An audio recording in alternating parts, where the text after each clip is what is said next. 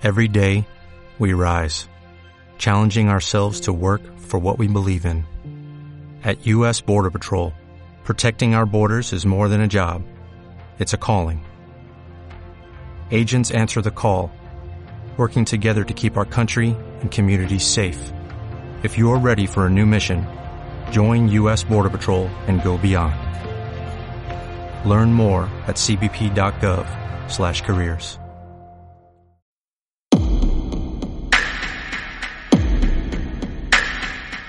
Dicen que las historias y las leyendas provienen de todo el mundo, recorriendo miles y miles de kilómetros a través del viento y de las palabras, tanto de día como de noche, sin descanso alguno.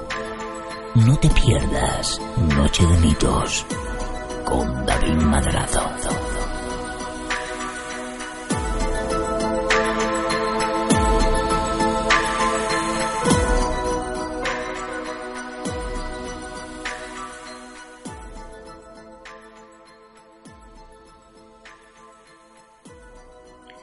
Bienvenidos a un nuevo podcast de Noche de Mitos. Iniciamos nueva temporada, tras un periodo de tiempo obligado por motivos de salud. Ya recuperados les damos las gracias por estar de nuevo ahí, al otro lado. En este nuevo episodio vamos a trasladarnos a conocer más sobre un tema que genera controversias a pesar del gran avance científico de nuestros tiempos. Un tema que intentaremos, como siempre, tratar desde el punto intermedio, analizando los datos de los que disponemos con todos nuestros invitados. Nuestra Tierra, el planeta que vivimos, puede que esconda más secretos de los que conocemos. Para muchas culturas antiguas, bajo nuestros pies se hay otro mundo, el inframundo. ¿Es la Tierra una concha hueca alberga paraísos ignorados, o bien la ciencia puede dar carpetazo a este asunto definitivamente. Sea una cosa u otra, o aunque todo parezca apuntar a que vivimos sobre una masa totalmente maciza, debemos pararnos a escuchar todas las teorías que a día de hoy, la época informatizada del siglo XXI, aún defienden que nuestro planeta sea en gran parte hueco. Y no hablamos de unos pocos, sino de millones de personas que afirman ser conocedores o defender un conocimiento que no está al alcance de todos. Sin embargo, la ciencia tacha esto de blasfemia. Hoy nos adentraremos, como hizo Julio Verne, al interior de nuestro planeta Tierra.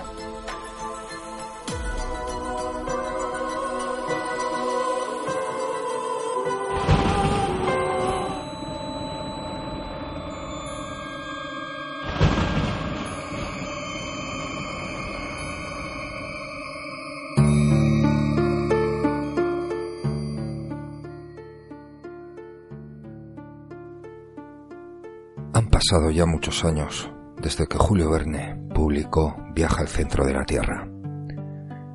Fue en el año 1864. Otros autores, precursores de una ciencia ficción, soñaron con otros mundos increíbles bajo nuestras cuevas más profundas. Edgar Allan Poe, con las aventuras de Arthur Gordon Pym en 1833, e incluso Howard Phillips Lovecraft en su sombra más allá del tiempo. Describió una raza monstruosa que vivía en el inframundo desde hacía millones y millones de años. Esperando, esperando ser descubiertos o tal vez esperando defenderse de nosotros en cualquier momento con su abrumadora fuerza. Todos estos autores y unos cuantos más soñaron con civilizaciones ocultas bajo nuestros pies. Todo tiene un porqué, y nuestros antepasados también lo creían. Los mitos griegos, babilonios, egipcios, chinos o asiáticos han creído en estos mundos, de una u otra manera, en una forma u otra de representarlos o de describirlos. No es un simple infierno. Hablamos de un mundo material, real, escondido, y puro, misterioso y secreto. Otros defienden que esos platillos volantes que llevan siendo divisados desde 1947 tienen su origen en el interior del planeta, bases subterráneas o puertas a otras civilizaciones mucho más avanzadas que la nuestra. Tal sería el ejemplo de Agartha, heredera de la antigua Lemuria o Atlántida. La ciencia es más estricta al respecto. A pesar de que gran parte de nuestros océanos aún son desconocidos o que grandes parcelas de selvas aún han sido inexploradas, mantienen que la posibilidad de que la Tierra sea hueca es un auténtico disparate.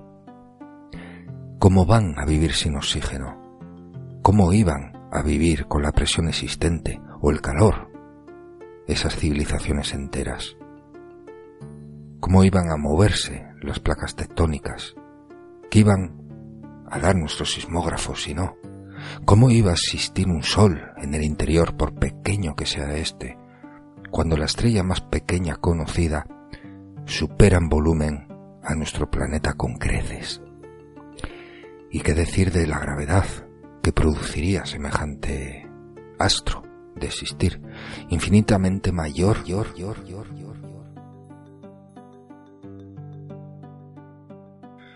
Oficialmente el revuelo mediático en nuestros tiempos comenzó, o se culpa de ello, a un piloto estadounidense, empeñado en cartografiar las partes más desconocidas de nuestros polos. Aportó muchísimo a la ciencia, muchísimo sobre todo en la Antártida, en el descubrimiento de la Antártida. Se llamaba Richard Evelyn Peart. Fue en uno de sus vuelos sobre el Polo Norte cuando se perdió sin rumbo en línea recta, recorriendo en biplano unos 2.730 kilómetros y observó, en vez de rocas heladas, lugares dignos del clima tropical, incluso entre ríos, lagos y vegetación, criaturas extinguidas. ¡Extra, extra! ¡Compra el periódico! Me llamo Bert, soy piloto. Sí, sí, piloto. Combatí en la Primera y la Segunda Guerra Mundial. ¿Qué cuál es mi sueño? pues ser el primer piloto en sobrevolar el Polo Norte. Bueno, y si nos ponemos también en el Polo Sur.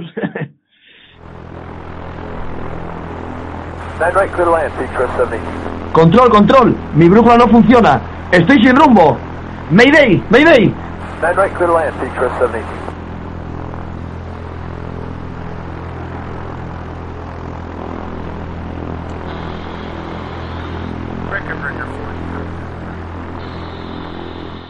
Mayday, Mayday. De repente atravesé unas nubes. El clima era cálido, ríos, lagos hermosos. Y de repente vi un mamut vivo.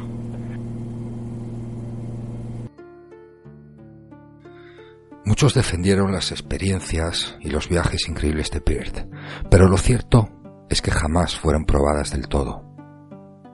Investigadores de la Tierra Hueca, como fueron Ray Palmer o Giannini, afirmaron que existían testigos de aquellas declaraciones del piloto, describiendo tierras imposibles. Unos habían visto noticiarios y otros incluso documentales. Pero ambos documentos jamás fueron encontrados. Y a pesar de las defensas de estas vivencias, lo cierto es que todo esto ha sido desmitificado como una falsedad, como una invención. O tal vez, como vamos a ver, a medida que nos vamos a ir adentrando en este tema más a fondo, para muchos este tema intentó ser silenciado, desmitificado y ridiculizado, al igual que ocurre y como ha pasado con el fenómeno ovni. Pero, ¿con qué fin?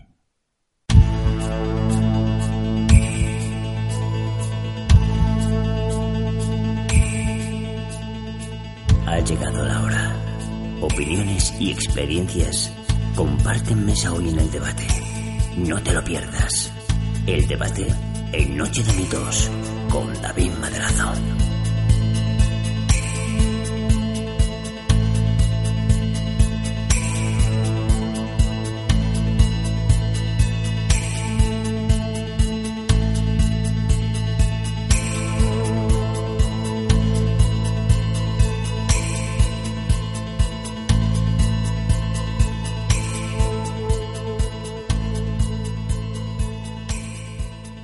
Bienvenida a este nuevo podcast de Noche de Mitos.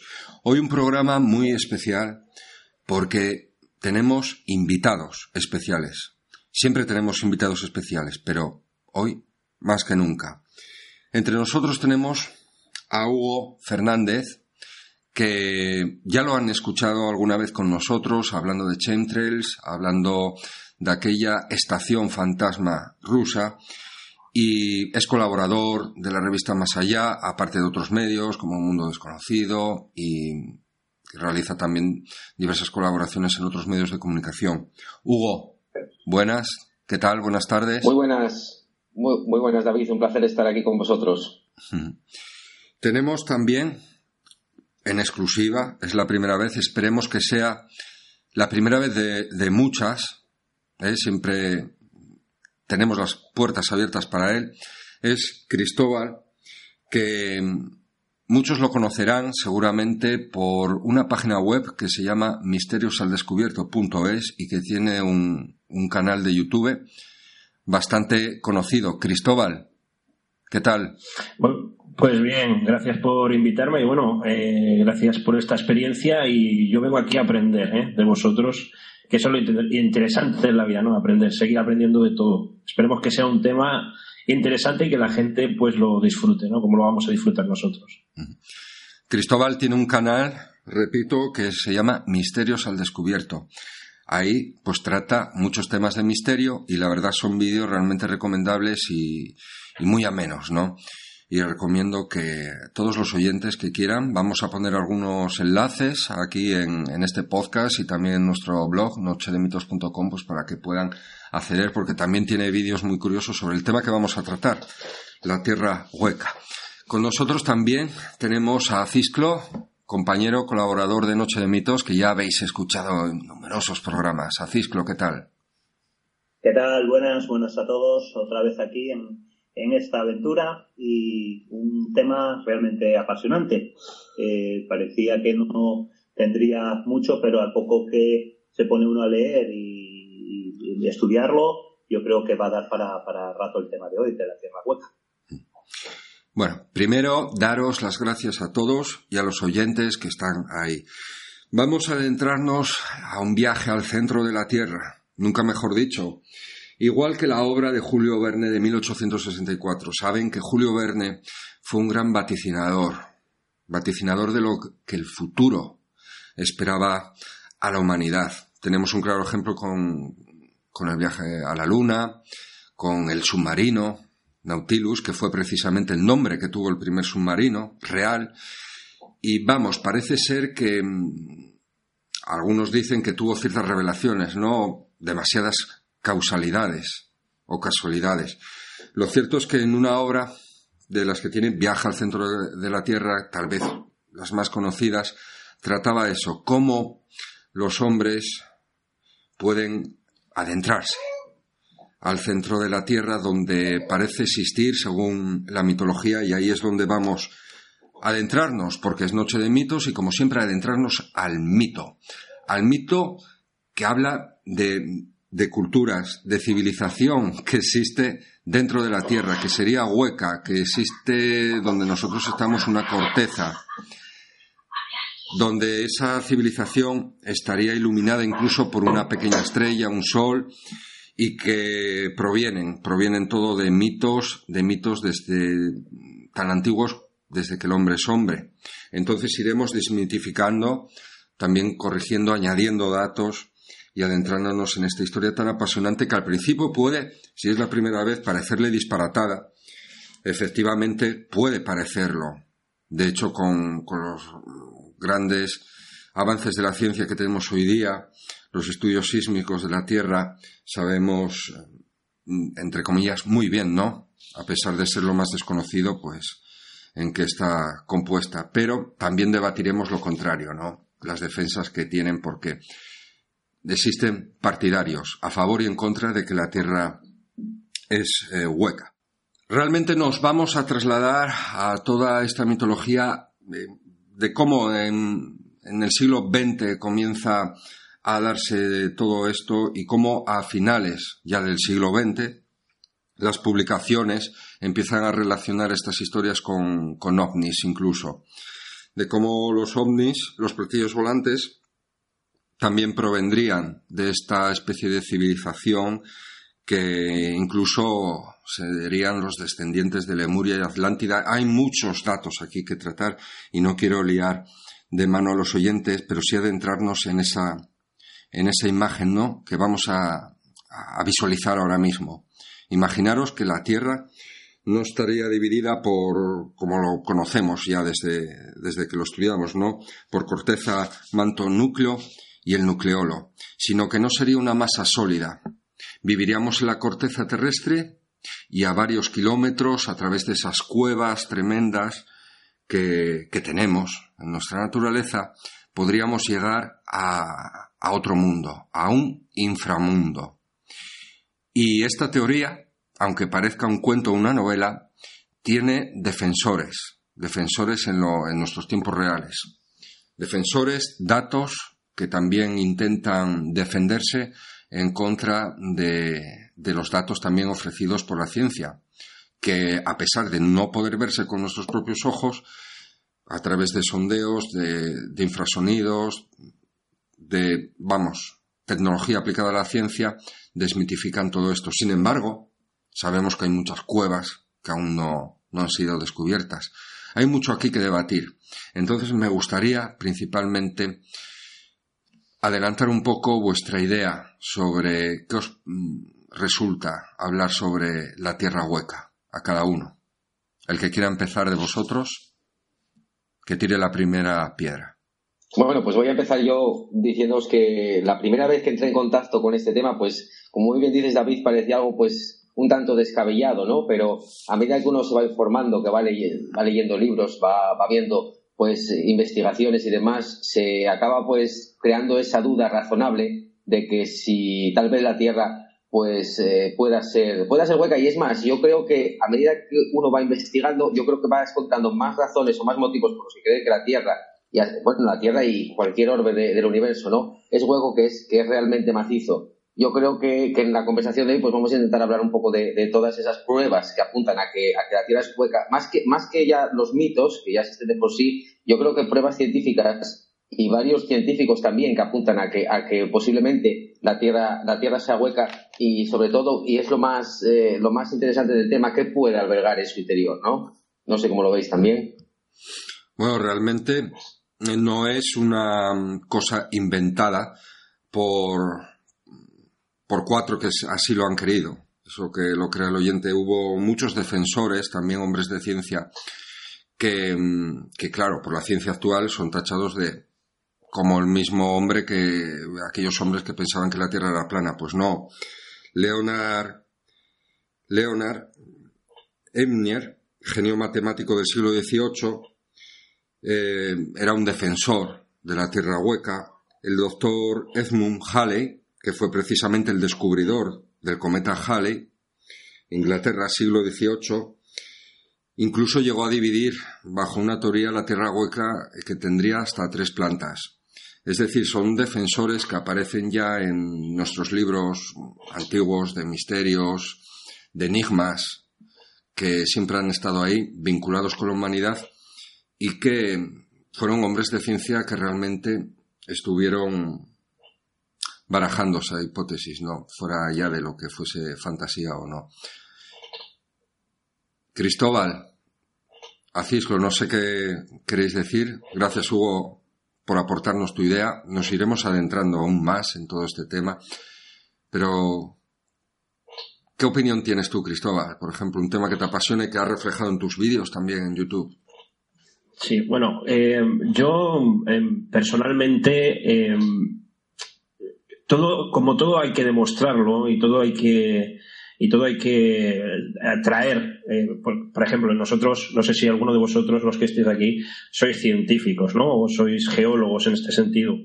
Eh, yo no lo soy, así que a veces eh, tengo que remitirme a, datos eh, geológicos actuales y las pruebas que se están haciendo actualmente eh, geológicamente, sísmicamente de nuestro planeta. Que se sabe mucho, y que se están haciendo grandes avances porque la tecnología nos está llevando a un punto en el que, bueno, vemos lo invisible muchas veces, ¿no?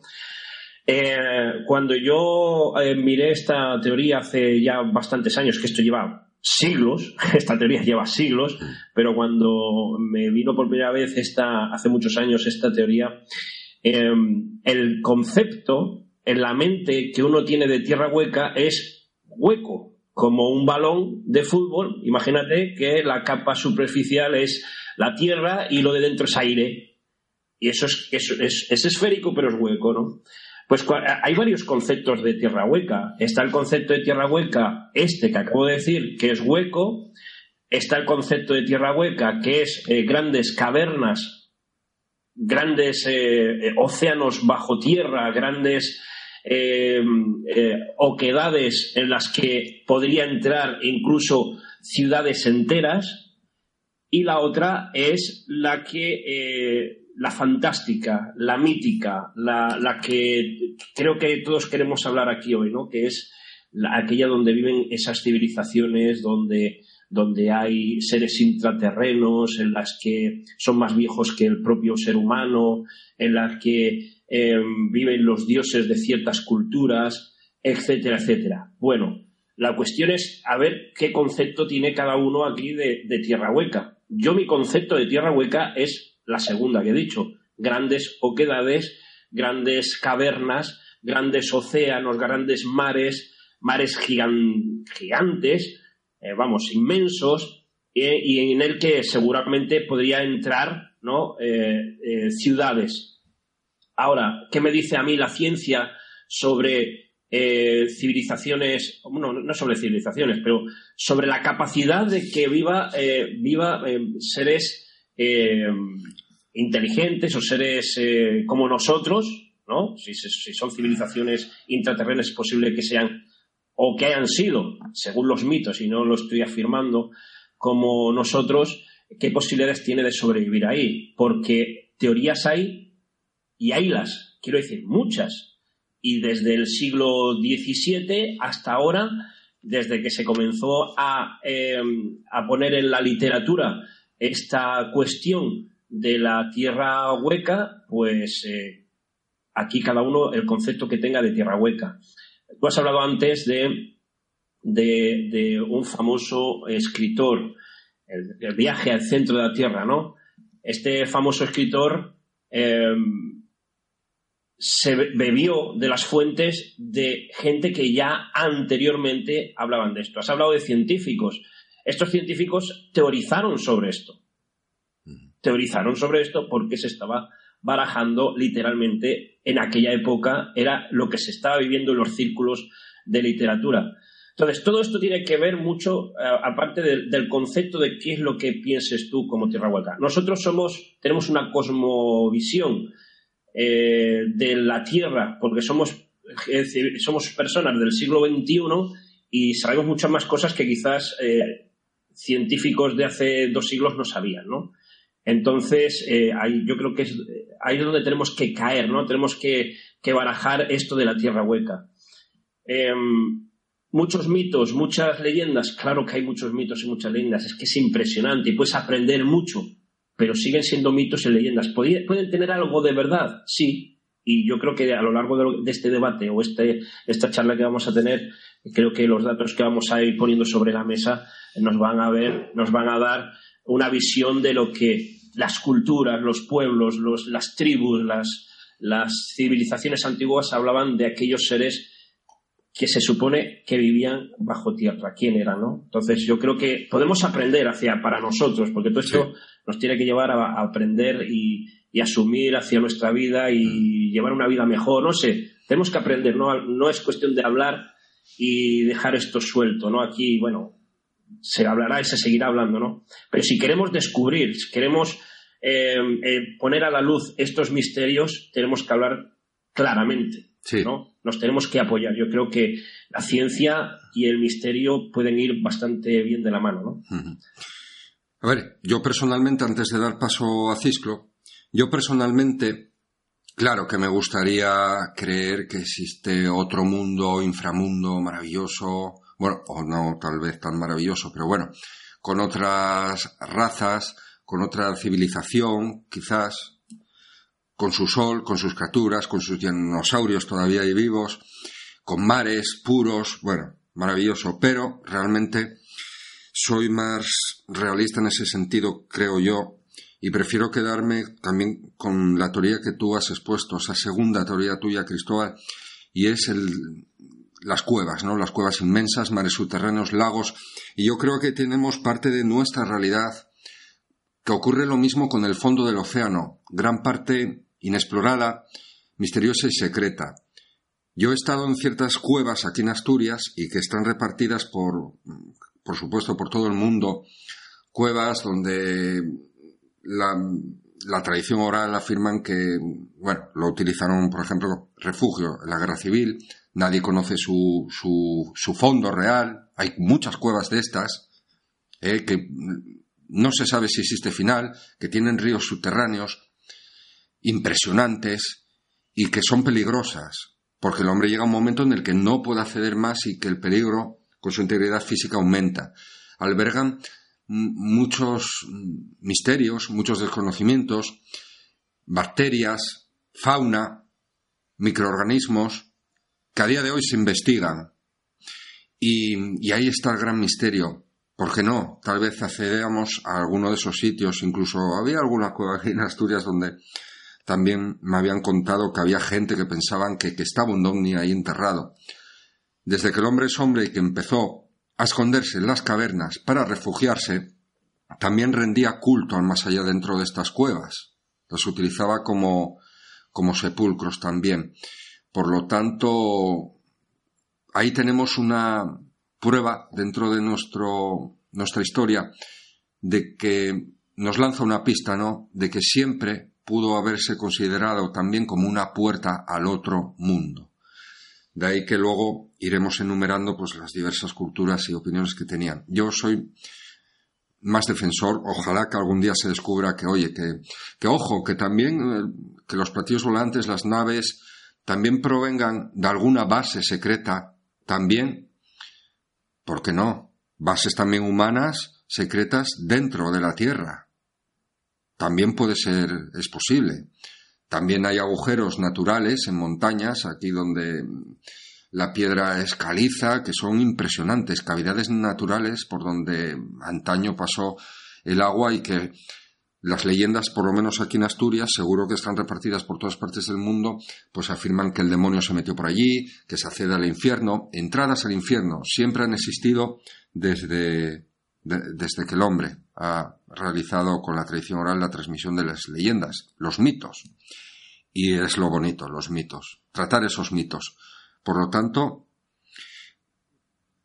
ahí es una opinión, pero merece la pena tratar el mito. Acisclo, tú eres una parte súper escéptica en esto, realmente que lo sé, yo eh, sí, lo adelanto. Eh, está claro, cuando yo empecé a leer un poco sobre esto, mi mente es un poquito más científica, por supuesto, no soy científico, pero ya digamos desde el colegio, bueno, siempre me gustaron mucho más las ciencias.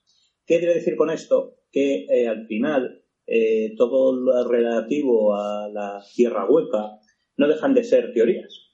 Y los hechos, las evidencias, eh, son bastante tozudas, en el sentido de que hay que demostrar esas teorías. ¿Qué es lo que vemos? O qué hechos hay eh, científicos o hechos probados. Cuando hablamos de la tierra hueca, hablamos de las cavernas, hablamos de eh, grandes eh, agujeros en la tierra. hay que empezar el agujero más profundo, más profundo, hecho por el hombre, es el, pozo de cola, que está en la URSS. Mide unos 12.000 metros y viene a suponer un 0,1% de la corteza terrestre.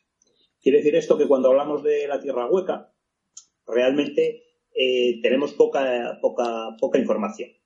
Eh, pero eh, los hechos demuestran que está claro que cuando hablamos pues, de los hombres de las cavernas, hablamos de ríos, tendremos que estar hablando siempre de la parte superficial de la corteza terrestre.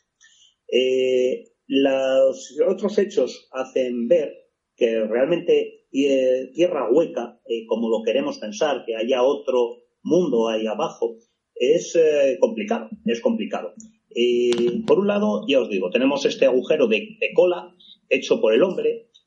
la historia, si eso luego la hablamos un poco, pero es interesante. trataron de ver qué es lo que hay en el centro de la Tierra y para ello empezaron a hacer un agujero. Eh, al llegar a los 10.000 metros, más o menos, ya superaron el mayor pozo que había, eh, que está en Oklahoma, y marcaron un récord. Siguieron, pero lo tuvieron que dejar por imposible, debido a las temperaturas que estaban cogiendo. Las temperaturas a 12.000 metros ya eran de 180 grados. Eh, fango, hidrógeno, y ha quedado ya sin uso solamente han dejado de seguir buscando una cota mayor porque es imposible técnicamente. Eh, existen otros hechos eh, físicos que nos dicen cómo es el, centro de la Tierra, como pueden ser las ondas sísmicas, las ondas primarias, las ondas secundarias. Todas estas nos dan una idea de cómo puede ser el centro de la Tierra. Y, lógicamente, descarta un poquito que tengamos un universo totalmente como el nuestro, ¿de acuerdo? O parecido. Eh, cierto es que hay otros hechos históricos, o queremos, queremos muchas veces creer que existe algo más. Eh, las expediciones que hubo a los polos, eh, expediciones que han dado lugar a muchas teorías, como pudo ser las del Tercer Reich al finalizando la Segunda Guerra Mundial, que la ingente cantidad de recursos que destinaron para ir al Polo Sur. La posterior, en 1947, eh, Estados Unidos envió eh, unas tropas a investigar eh, estas posibles entradas al submundo. desgraciadamente, esos son hechos, pero mm, no apunta, no apunta a que haya algo más que lo que sabemos el día de hoy.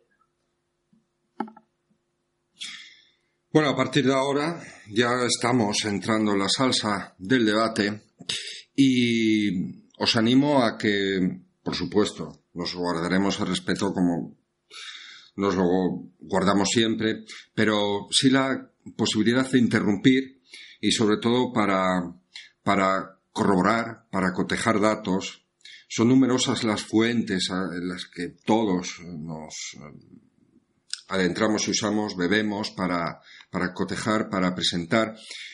Ninguno de nosotros somos científicos, reitero y digo lo mismo que habéis dicho vosotros, por lo tanto, lo que sí hacemos es leer, leer mucho y mm, lo que hemos hecho es sintetizar, intentar sintetizar toda esta materia y ahí me gustaría a mí empezar.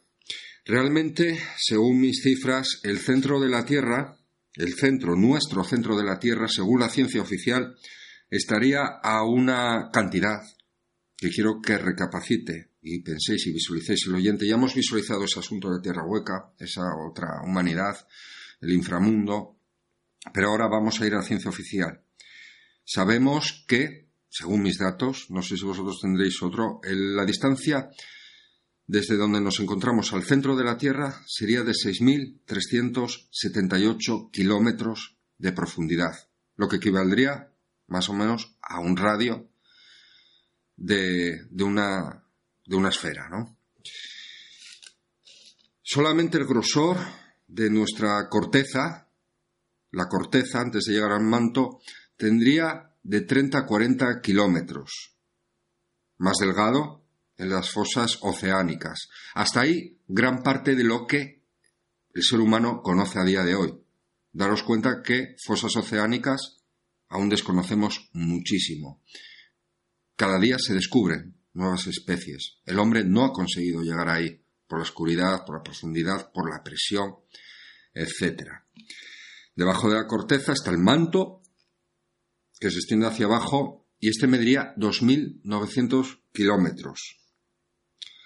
Sólido, compuestos de hierro, aluminio, metales, calcio, magnesio, Debajo estaría el núcleo en fusión continua y después el, nucleolo. Esa es la parte de la ciencia oficial, lo que sabemos. Lógicamente hay determinadas cuestiones que variarían y eso es lo que lanzo ahí de primera mano. Luego hablaremos también, me gustaría tratar y os, os adelanto que os voy a lanzar esa pregunta mm, respecto, por ejemplo, la gravedad. Realmente si estuviese hueca, la gravedad sería distinta, ¿no? Son temas que serían muy interesantes de debatir, pero primero vamos a remitirnos a, mm, por lo menos yo voy a decir, cuándo comienza oficialmente todo este asunto de la tierra hueca dentro de lo que llamaríamos pues los libros del misterio, ¿no? Nos remitimos a, varios investigadores que fueron los precursores de estas teorías. Principalmente al año 1970, la revista Fleeing Southers, platillos volantes, de la edición de junio, el investigador Ray Palmer fue uno de los grandes precursores de este asunto. Ya el 23 de noviembre de 1968, como gran defensor de esta teoría de la Tierra hueca, había publicado las fotos del satélite ESA-7 que había fotografiado lo que sería la Tierra. Gran defensor de que existen dos entradas al inframundo por el polo norte y el polo sur. En esas fotos aparecía un punto negro oscuro en el polo.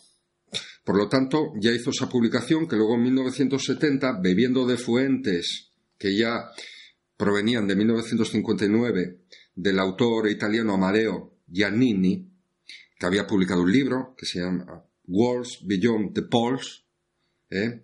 Los mundos bajo los polos, de 1959, ya habían preconcebido, ¿no? Esas teorías de la historia hueca, ya debatiendo sobre los mitos de los que vamos a hablar, la cultura ancestral de que el hombre pensaba que existen civilizaciones y de los primeros viajes de un piloto que ya habías, eh, te habías adentrado, lo habías pincelado, Cisclo, ya de Bert, que había sobrevolado por primera vez, cartografiado gran parte tanto de la región ártica como de la antártica. Y de declaraciones de que ese piloto se había desviado en alguna de esas ocasiones y después silenciado por el ejército, porque había llegado a unos a una entrada a otro mundo. No había visto los polos, sino que había llegado a tierras más cálidas, donde había incluso visto algún mamut, ríos, lagos y tremendas vegetaciones. Yo creo que este sería el, el inicio, ¿no? No sé si vosotros estáis de acuerdo, dentro de lo que podríamos decir los misterios, ¿no? Aparte, bueno, también de alguna publicación como la gran investigadora Iliana Marina Pistón, que en Mundo Desconocido escribía ah, bastantes artículos y que también hablaba de, de los posibles habitantes, vinculándolos con la mitología. No sé si estáis de acuerdo en esta bibliografía previa, ¿no? Este sí, eh, además eh, no solamente eso, por ejemplo, eh, Palmer de 1919, bueno, que las, las, las hablado ahora, también otro escritor, Félix Baltanas también, que escribió un libro que se llama Mil kilómetros abajo, y afirmaba, afirmaba pero, pero fíjate lo que estamos hablando es, estamos hablando de literatura, no estamos hablando de conceptos de pruebas científicas, estamos hablando de literatura fantástica. Es literatura fantástica la que se habla. Por ejemplo, estás hablando de Bird, este comandante, este aviador, este eh, estadounidense, que hasta lo que yo sé, hasta lo que yo sé, eh, está todo en el aire. O sea, sigue siendo una especulación eh, de este de este hombre, ¿no? De, de, lo que, de sus relatos, ¿no? Es porque lo comentaron en un, en un momento determinado, pero de él no aparece nada. Y entonces esto, estos, muchos de los, de los defensores, ¿no? De, de la tierra, de los, de las oquedades, de los agujeros que hay en los polos, eso, eso es otro tema, porque eh, eso, es, es, otro tema que, que desde hace y escasamente dos años se puso se puso de moda en YouTube, eh, te lo digo por, por experiencia, se puso de moda en YouTube en el que todo el mundo estaba sacando fotografías eh, que si Google Earth eh, estaba tapando los, los agujeros de los polos, que en todos los planetas había agujeros, que en la Luna también había agujeros al centro de, la Luna. Mm. Que quiero decir que esto, esto son modas. al fin y al cabo, al fin y al cabo son modas que, aparecen. Lo mismo que pasó en el 68 con las fotos de ESA. Ahí está. Que se deben a, bueno, ellos lo vamos a adelantar. lo más razonable es que se trate de superposiciones de varias tomas de fotografía realizadas en diversos eh, momentos por la rotación natural de la Tierra, pues produce una sombra que se capta siempre ahí. Esa es la defensa y otros pues están en contra, ¿no, Cristóbal? Ahí está, no, no, sí, y es, lo, que, lo que veo yo. Quiero decir, eh, bibliografía hay desde el siglo XVII, ahora mismo no recuerdo bien el nombre, si lo encuentro os lo digo, de una escritora que, eh, creo que fue de las primeras que sacó una, eh, una edición de, una, de, una, de un libro hablando de eh, ciudades bajo tierra, etcétera, ¿no? Entonces, pero es que hasta la propia Biblia habla de gente que vive bajo tierra. Quiero decir, que ahora os lo diré más adelante. o sea, toda la literatura habla de esto, pero claro, tiene un significado místico, más que mítico y que, que, eh, evidencia algo como que existe ahora, ¿no? Entonces, eh, yo estoy de acuerdo contigo que hay mucha literatura, ahí se empezó a hablar y, y, claro, yo creo que el auge de Internet ha hecho que esto pues se expanda más, ¿no? Yo creo que uno de los que realmente ha hecho llegar esta teoría a la gente es el gran Julio Verne. Julio Verne, eh, eh, además, sabemos que muchas de sus novelas ha acertado cosas del futuro y eh, esto hace que con su novela de Viaje al centro de la Tierra, pues se despierte un verdadero interés. claro, Julio Verne pues como todo, escribió eh, fantasías en muchos casos, pero sí que es verdad que hay hechos en sus eh, novelas que se anticipó al futuro. Por ejemplo, hmm. donde aterrizó eh, la sonda, cuando aterrizamos volviendo de la Luna, él aterrizó donde él adivinó. Él era un hombre de ciencia, era un hombre de ciencia totalmente rodeado por hombres de ciencia.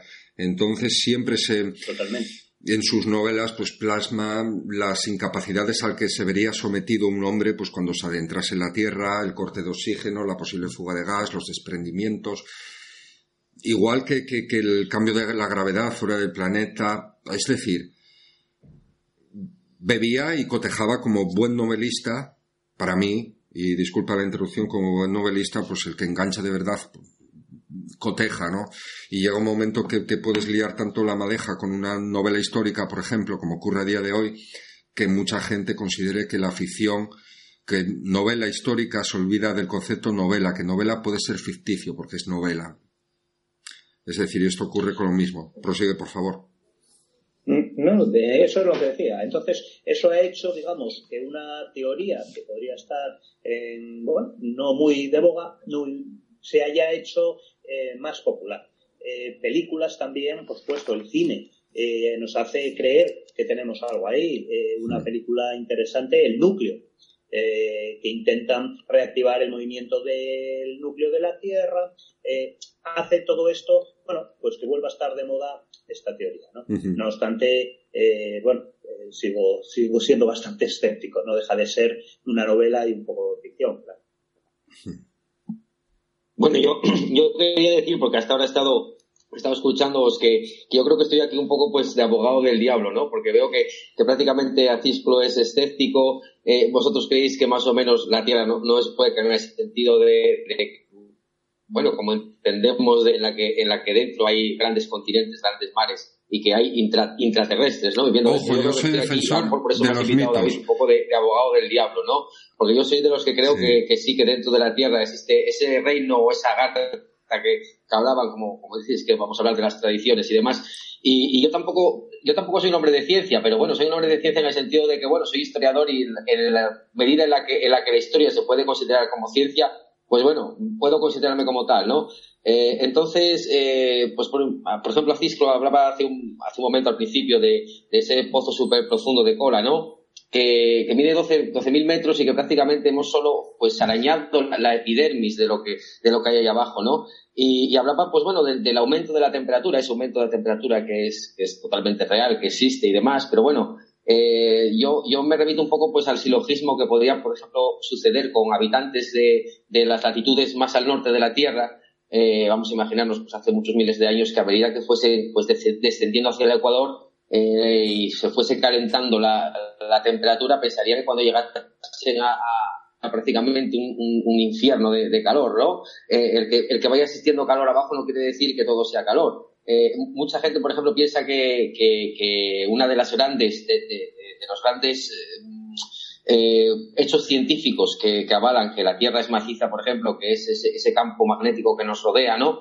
Eh, que sería, pues bueno, pues por esa, por ese, esos metales que, se encuentran en el núcleo de fusión y demás, eh, si nosotros pensamos, como bien has dicho, que, la Tierra tiene pues, prácticamente 6.000 kilómetros de profundidad y haciendo unos cálculos más o menos de temperatura, que es yo creo que lo que los científicos están apoyando, que, que, a, más baja más baja profundidad, más va subiendo la temperatura, pues nos daría unas temperaturas prácticamente mayores que las de la superficie del Sol. Entonces ahí ya estaríamos hablando de unas temperaturas que alcanzarían eh, el que llaman el punto de Curie, que digamos que esos metales eh, ferrosomagnéticos, pues al alcanzar esa temperatura van perdiendo ese magnetismo, ¿no? Entonces, es, eso ya no encajaría en ese campo magnético de que se forma alrededor de la Tierra. Yo la verdad es que, que, defiendo, mm, vamos, que, existen cavidades, obviamente, ¿no? Tenemos, por ejemplo, pues eh, todos habréis oído hablar, por ejemplo, de, la cueva de los tallos, ¿no? Esa es extraña cueva que está ahí en Ecuador, que supuestamente, pues bueno, fue creada por, por manos artificiales, pero que bueno,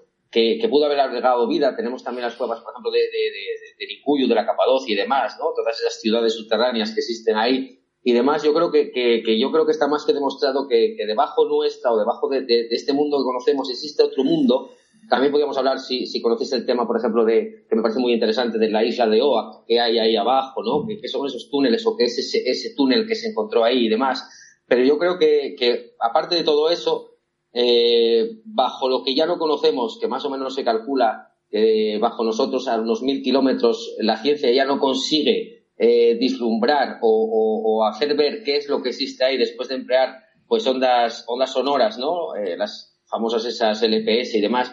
Si ya no sabemos que existe mil kilómetros por debajo nuestro, si no sabemos muy bien eh, pues cómo se forma esta capa magnética que envuelve la Tierra, si no sabemos muy bien, incluso a día de hoy hay teorías, todo, como dice, decía Cisco, hay mucha teoría, ¿no?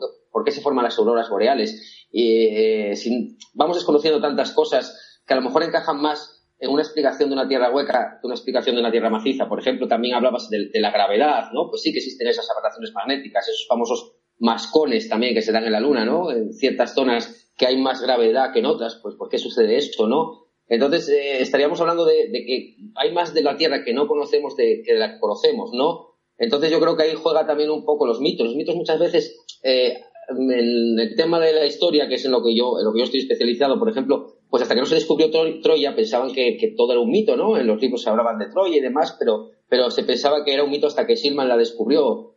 Entonces, estamos tantas veces nos tenemos que basar en la historia en mitos para luego demostrar que esos mitos tenían algo de, realidad.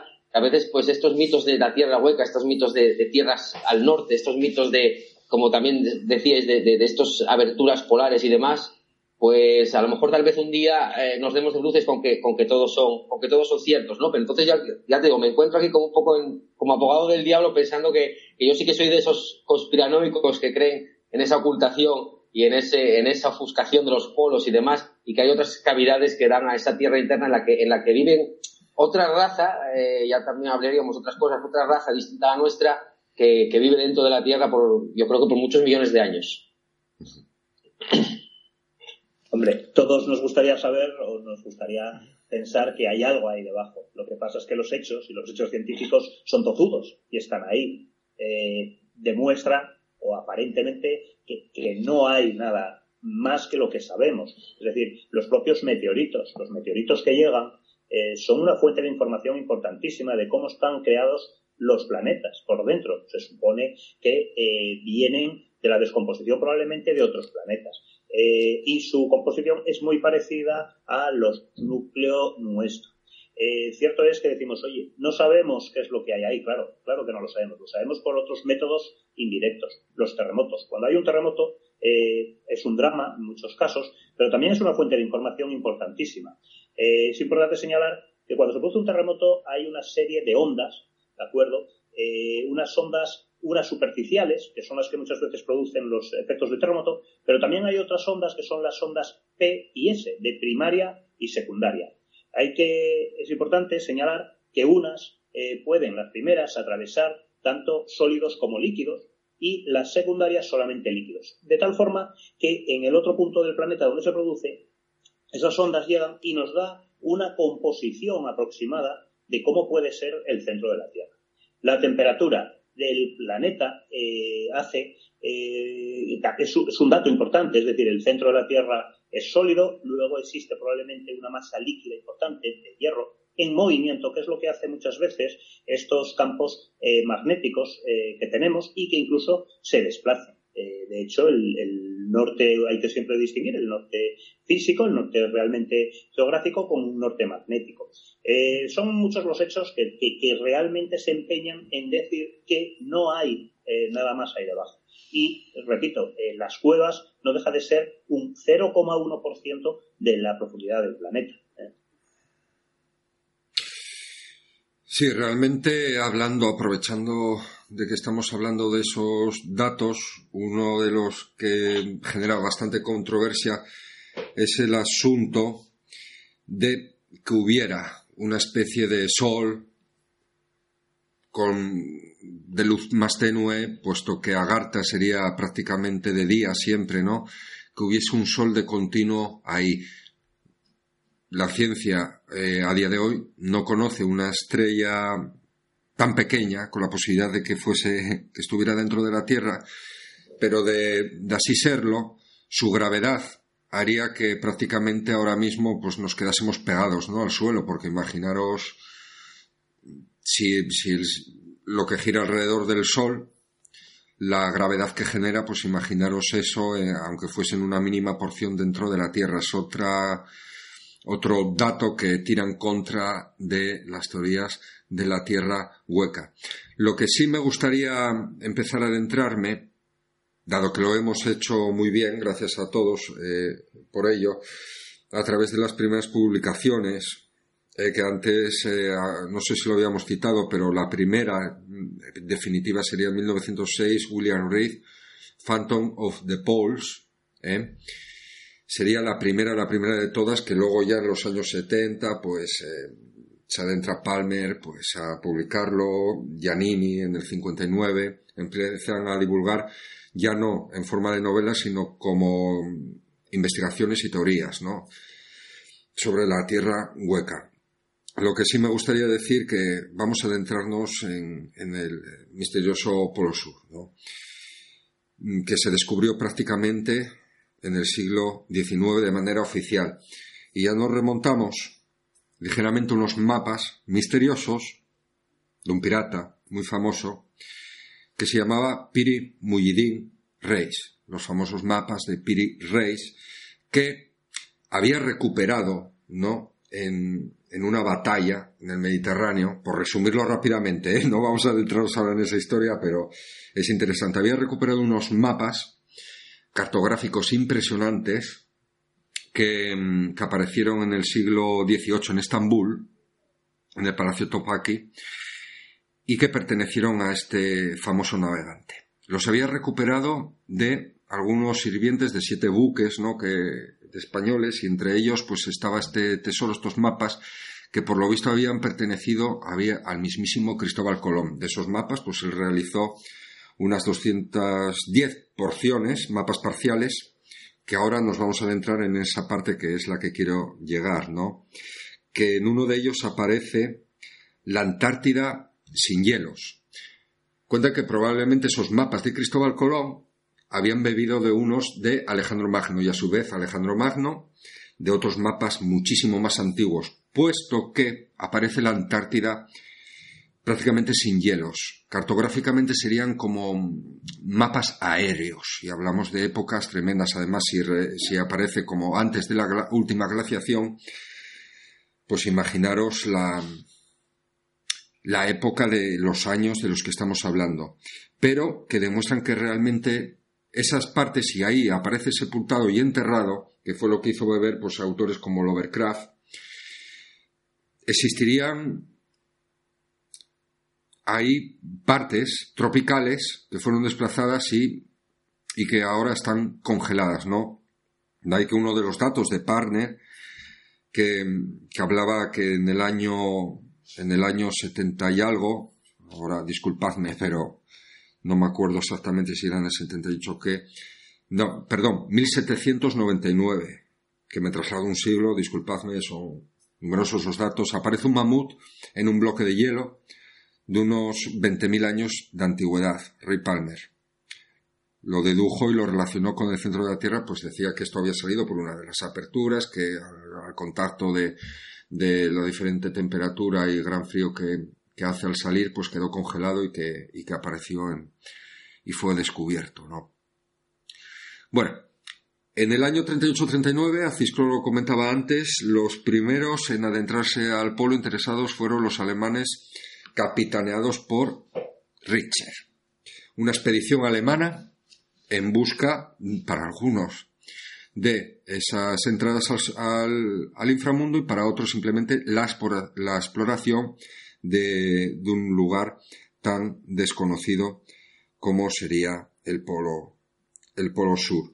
Penetraron en línea recta en dirección eh, polo sur desde la longitud este-oeste a lo largo del paralelo 70. Después ya es cuando los norteamericanos, Ocho años después, 1947, aparece el almirante Byrd, Richard Evelyn Byrd, que ya en 1925 había conseguido sobrevolar gran parte del Polo Norte y gracias a eso, pues, eh, consiguió financiación para lo del Polo Sur. Se crearon grandes controversias por haber sido dicho esto del Polo Norte, porque en sus documentos oficiales pues aparecen notas borradas e incluso afirman que pudo haberse llegado a inventar el informe oficial que luego habría conseguido financiarle pues el Polo Sur, pero fue un gran precursor porque a lo largo de las expediciones que hizo a lo largo de su vida tremendas, cuatro, la de 1928 con unos medios que imaginaros para la época y creó una base pequeña en Little America, se llamaba, que estuvieron ahí 14 meses, 42 hombres, donde había laboratorios, talleres, almacenes, hospital, estación de radio, y desde la, desde esa punta norte de la isla de Roosevelt, Mar de Ross, pues en, al año siguiente, en 1929, consiguió dar la vuelta al polo norte. A lo largo de su vida, repito, tres expediciones donde se vieron miscuidos aviones, helicópteros, incluso submarinos, cartografió muchísima parte de la, de la región antártica y desde luego debemos que, que, a día de hoy, más o menos, según mis datos, pues hay 60 estaciones de investigación, 33 campamentos, diversos países tienen divididas esas zonas y mm, no es solamente podremos pensar o el oyente decir tanto interés por encontrar esa entrada al, intramundo, ¿no? Al inframundo, no. Realmente quiero aportar ese dato que ahí aparte de todo lo que estaría congelado en algunas partes, daros cuenta que serían pues eh, cantidades eh, tremendas. Por ejemplo, hay partes que, son pocos cientos de miles de hielo tapado, pero en otros incluso tres mil metros de profundidad de hielo y bajo esas pues se han encontrado eh, helechos fósiles muy viejos. Tendrían pues riquezas importantes de como oro, petróleo y uranio. Solo lanzo eso, ¿no? El interés de recursos que según Birka calificó en su época, solamente el carbón podría abastecer incluso todo el planeta. Y yo creo que esa es la, la gran intención de, de conquistar, ¿no? el Polo Sur y conocerlo más, pero bueno, que al fin y al cabo sigue siendo una parte bastante desconocida. Y fue este hombre el que afirman y ya relacionaban pues que llegó a perderse ya en el Polo Norte, después lo pasó en el Polo Sur, se llegó a desviar 2.730 kilómetros en línea recta y es cuando empieza a ver, no ve nada de hielo, sigue sobrevolando, no ve los hielos y empieza a ver vegetación, grandes lagos y incluso ve un mamut. Después, nueve años después,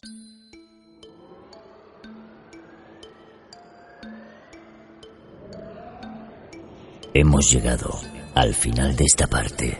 ¿Te has quedado con ganas de más?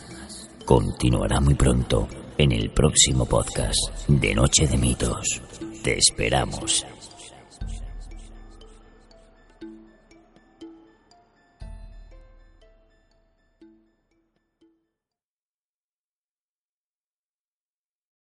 O'Reilly Auto Parts puede ayudarte a encontrar un taller mecánico cerca de ti. Para más información, llama a tu tienda O'Reilly Auto Parts o visita oreillyauto.com.